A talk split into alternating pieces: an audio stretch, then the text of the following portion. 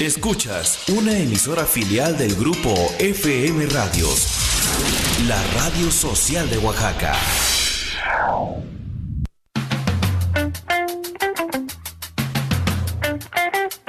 En nuestras reuniones platicamos, reímos, jugamos, pero siempre en compañía. En compañía de... En compañía de... Música, películas, series, libros, historias. O lo que se nos pegue la gana. En compañía de...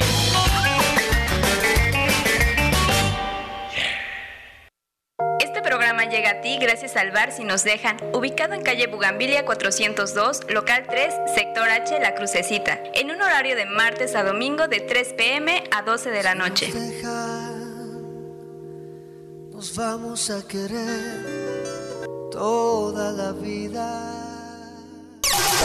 En compañía de...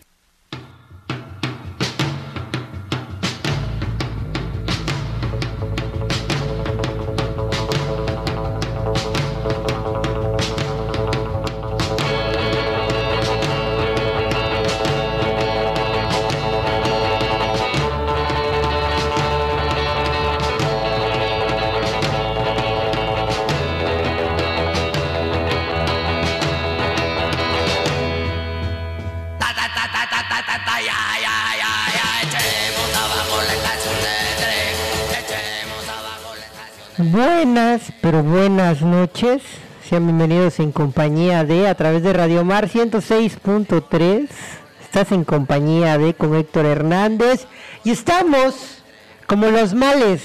Hemos vuelto, hemos resucitado entre las cenizas, hemos regresado aquí a la cabina de Radio Mar 106.3 y Estéreo 1 106.1 en la ciudad de Oaxaca. Mi nombre es Héctor Hernández, estás en compañía de y hoy y el día de mañana vamos a tener dos programas especiales sobre el rock en Latinoamérica, debido a que hicimos la tarea y nos dedicamos a criticar y a tomar la pluma y escribir sobre un documental de Netflix que se llama Rompan Todo Vamos a tener una pequeña reseña, una pequeña opinión, una pequeña humilde opinión de este servidor, de este melómano más que hay en esta vida. Por cierto, te recuerdo que ya nos puedes escuchar a la hora que sea, el día que quieras, en el momento que tú quieras. Si cuentas con un dispositivo inteligente llamado smartphone y una cuenta de Google, puedes abrirte tu Spotify y ahí encuentras todos los programas de Radio Mar Huatulco a través de la página oficial de Spotify, el perfil oficial que es Radio Mar Huatulco. Y pues también encuentras tus programas en compañía de.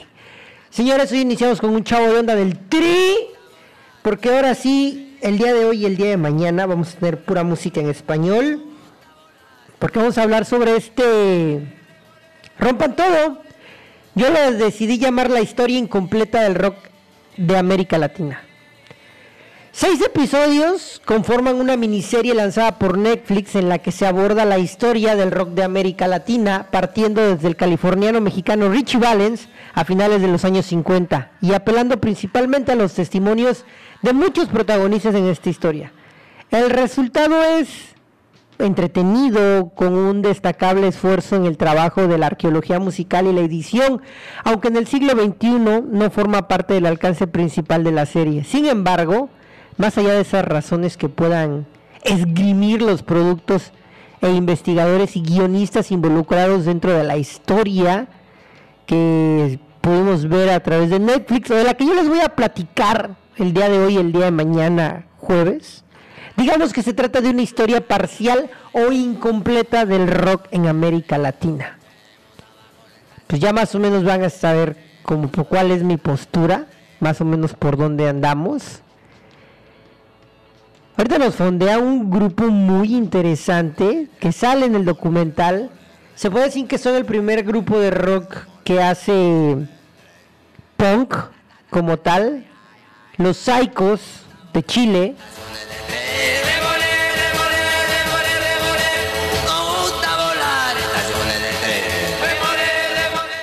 con su gran tema Demolición.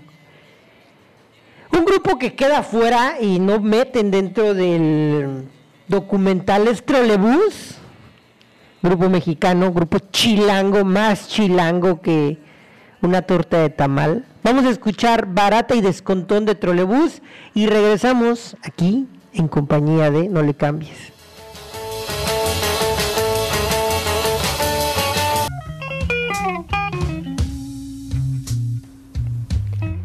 Ahora sí, ¿qué Netflix con Netflix con rompan todo?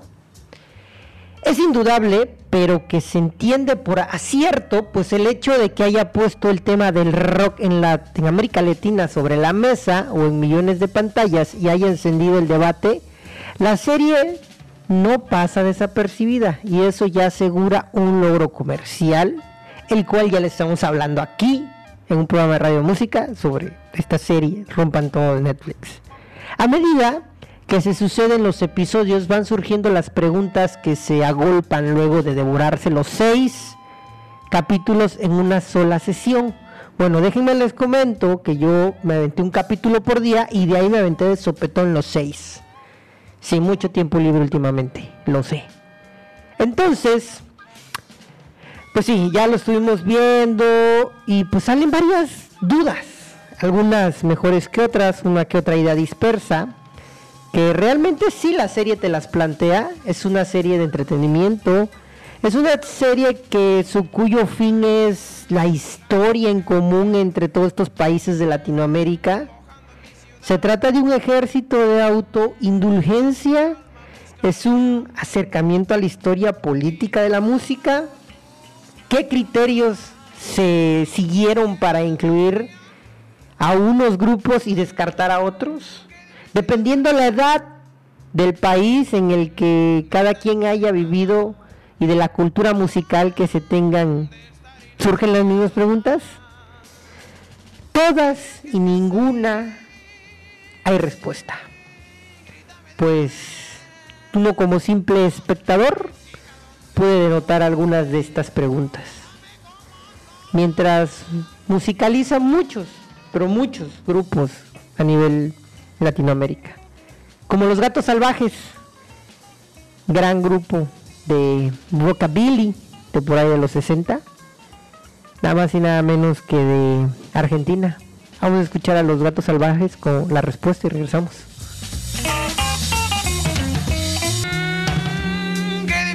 Salida. Vamos a escuchar a los Gatos Salvajes. Bueno, después de que estemos viendo este documental de Netflix Rompan Todo, todo el nombre viene de hecho de que en un concierto en Argentina un vocalista gritó ¡Rompan todo! Y rompieron todo, básicamente, en el Luna Par. Y decían que el crujir de las butacas del Luna Par sonaban a música realmente. Es inocultable que durante mucho tiempo los países latinoamericanos funcionaron como islas en el plano musical. Poco se sabía dentro de un país de lo que ocurría al lado del otro. Y mucho menos sabíamos qué sucedía musicalmente en Colombia con México. Pero, hablando totalmente del rock, pero por ejemplo sí teníamos grandes lazos con Argentina y con Chile, porque la mayoría de los productores de las bandas que ustedes conocen aquí como el rock nacional, el rock mexicano, son argentinos y chilenos. Paremos, todos, básicamente todos. La cronología arranca con las inofensivas copias y propuestas de boogie boogie o hoodie del rock and roll que ocurrieron en todos los países, los intentos de encarnar a Elvis, obviamente también a los Beatles y el resto de los primeros grupos de la famosísima invasión británica, después se van los hippies, después la contracultura, de ahí sigue el blues y la psicodelia, la revolución sexual, los grandes festivales, pasa por la era del punk, del new wave, que cambió el oxígeno todo este panorama anterior hasta llegar finalmente a los 90 y la llegada de MTV Latino, presentada como una especie de panacea. La historia está contada de forma atractiva y bien documentada. y de forma parcial, hace brincos en la historia. Si tú no tienes algún conocimiento de historia dentro de Latinoamérica, tanto política y cultural y musical, va a ser un poco difícil que caigas en contexto, ya que llega a brincar ciertos eventos y regresar a ellos y también brincar entre países y países, porque qué flojera que hubieran grabado y hubieran hecho la historia de México, de ahí de Colombia, de ahí de Uruguay, de ahí de Chile, de ahí de Perú y así, ¿no? De Argentina, que la verdad básicamente el documental México y Argentina se lo llevan. Entonces se vuelve algo muy interesante. Llegan a tocar también parte de la movida madrileña, pero muy, muy por encima. Vamos a escuchar a Sergio con Las Grasas de las Capitales, canción y banda que yo no conocía, para ser sinceros, chilenos, los cuales conocí esta canción dentro del documental y estamos aquí en compañía de... Muy lejano instante. En compañía de... Regresamos.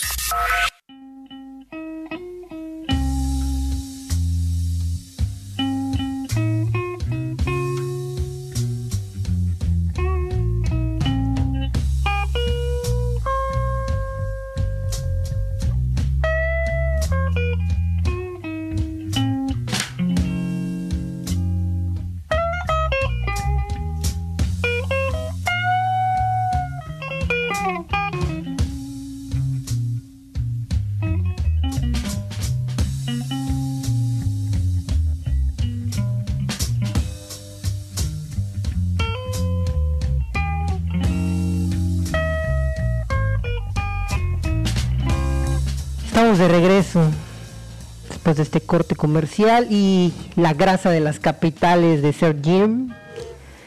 Ah, continuamos con el blues de Dana de Arco Iris. Continuamos hablando sobre este documental, el cual es emitido por, Netflix. La verdad, no me sorprendería que se en YouTube también. híjole, es que tengo claros oscuros y de lo que les estoy hablando. Hay que hablar sobre la complejidad de contar una historia de 70 años que posee muchos flancos. Es indudable el concepto etnogeográfico y la cultura pues, conocida como Latinoamérica. Agrupa 20 países cuyas lenguas oficiales son el español y el portugués. Y a un pequeño porcentaje de otras naciones en las que se habla francés. Pero si lo metemos en este vínculo en común de la colonia española, Portugal o francesa.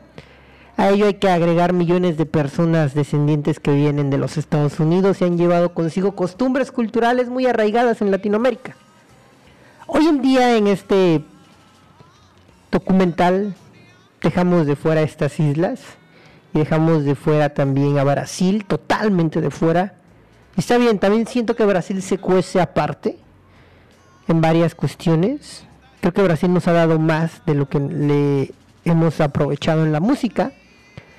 Entonces, toca básicamente países como México, Argentina, Colombia, Uruguay, lo toca muy poco. Chile, Paraguay lo deja de por fuera totalmente. Perú llega a saberse ciertos rasgos con las jaivas y demás grupos. Vamos a escuchar un grupo que la verdad, la verdad, a mí me gusta mucho. Son, para mí son los mejores grupos de Argentina. Sumo, eso se llama Los Viejos Vinagres. Gran, gran grupo de punk, ska, rock, folk, hard rock de los 80 de Argentina. Esto es Sumo y regresamos aquí en compañía de...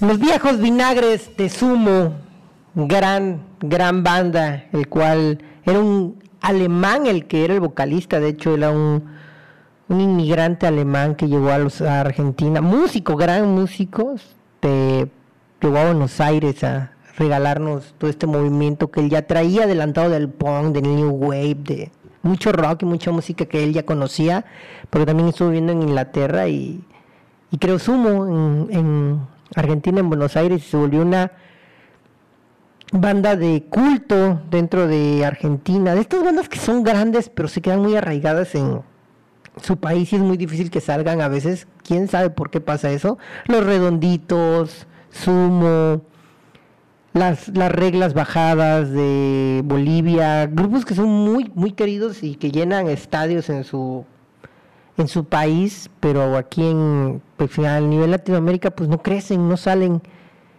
bueno, como les decía que pues, todos los productores y todo el rock que conocemos como rock mexicano, pues la verdad es argentino debido a que todos los productores es Nicolás Etel, Gustavo Santaolalla, ese nombre guárdenselo, Gustavo Santaolalla. Él definió la música que escuchamos en los 90. Él fue el que firmó a La Ley, él firmó a Soda Stereo, él firmó a Caifanes, él firmó a la maldita vecindad, él firmó a la Cuca, él firmó a Neón, él firmó en España a varios grupos como Mecano. Entonces, él estuvo en todos lados, es un arroz de todos los moles. El director Pique Talarino también, el productor periodístico Manuel Buscalía, que también sale en el, en el documental, pues son los que toman las decisiones para no perderse en este camino y apostaron por ubicar el hilo cronológico en las dos más notables e indiscutibles capitales del rock de la región a través de las décadas, Buenos Aires y la Ciudad de México.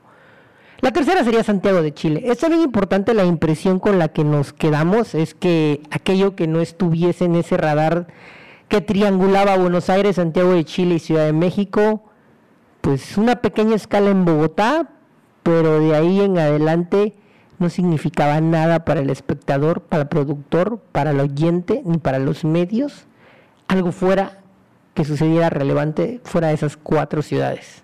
Y es un salpicón en Bogotá, sinceramente. Faltó rigor, faltó buscar, les dio flojera empezar a escarbar, o decidieron ignorar esa parte de la historia del rock latinoamericano.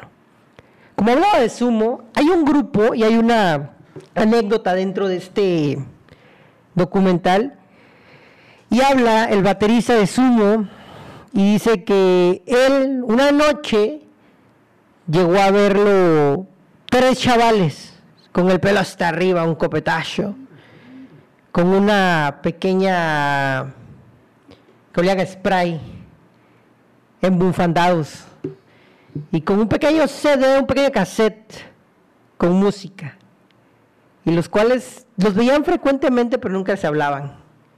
Entonces, una vez les habló y les dijo, ¿qué onda? Y llegaron y los saludaron.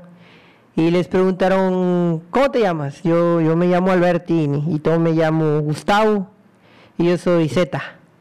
Eh, nosotros somos Soda, nos llamamos Soda Stereo y un día vamos a tocar aquí. Y así fue como Sumo ayudó a que una de las bandas más reconocidas de Latinoamérica existieron los genios de la música llamado Gustavo Cerati también trascendiera es un de estéreo, se llama Trátame Suavemente, su primer disco grabado oficialmente. Y regresamos para seguir hablando más de ropa en todo. Espero que mañana todavía nos dé tiempo de seguir diseccionando este documental de Netflix.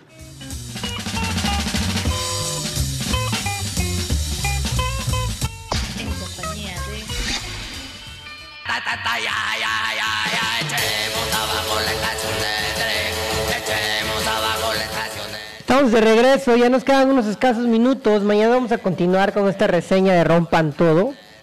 Hoy en día no sabemos si se piensa en una segunda temporada.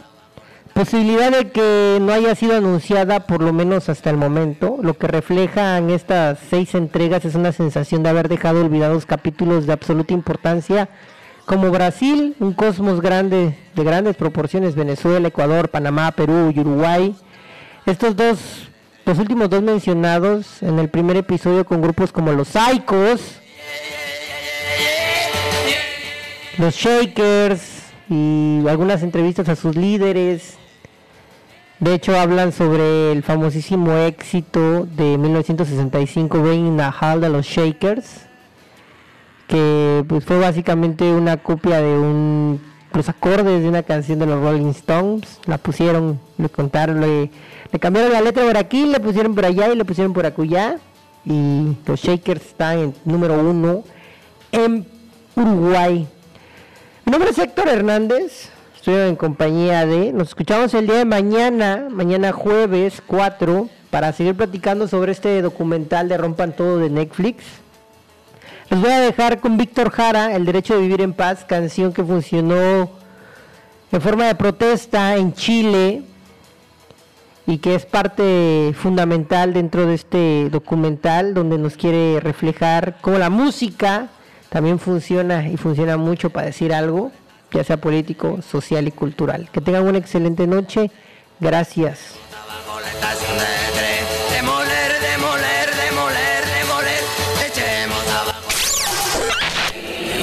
Compañía de... En compañía de... En compañía de... Ligando cualquier tema a lo musical. Escucha los lunes a viernes de 9 a 10 de la noche. En Grupo FM Radios. FM Radios.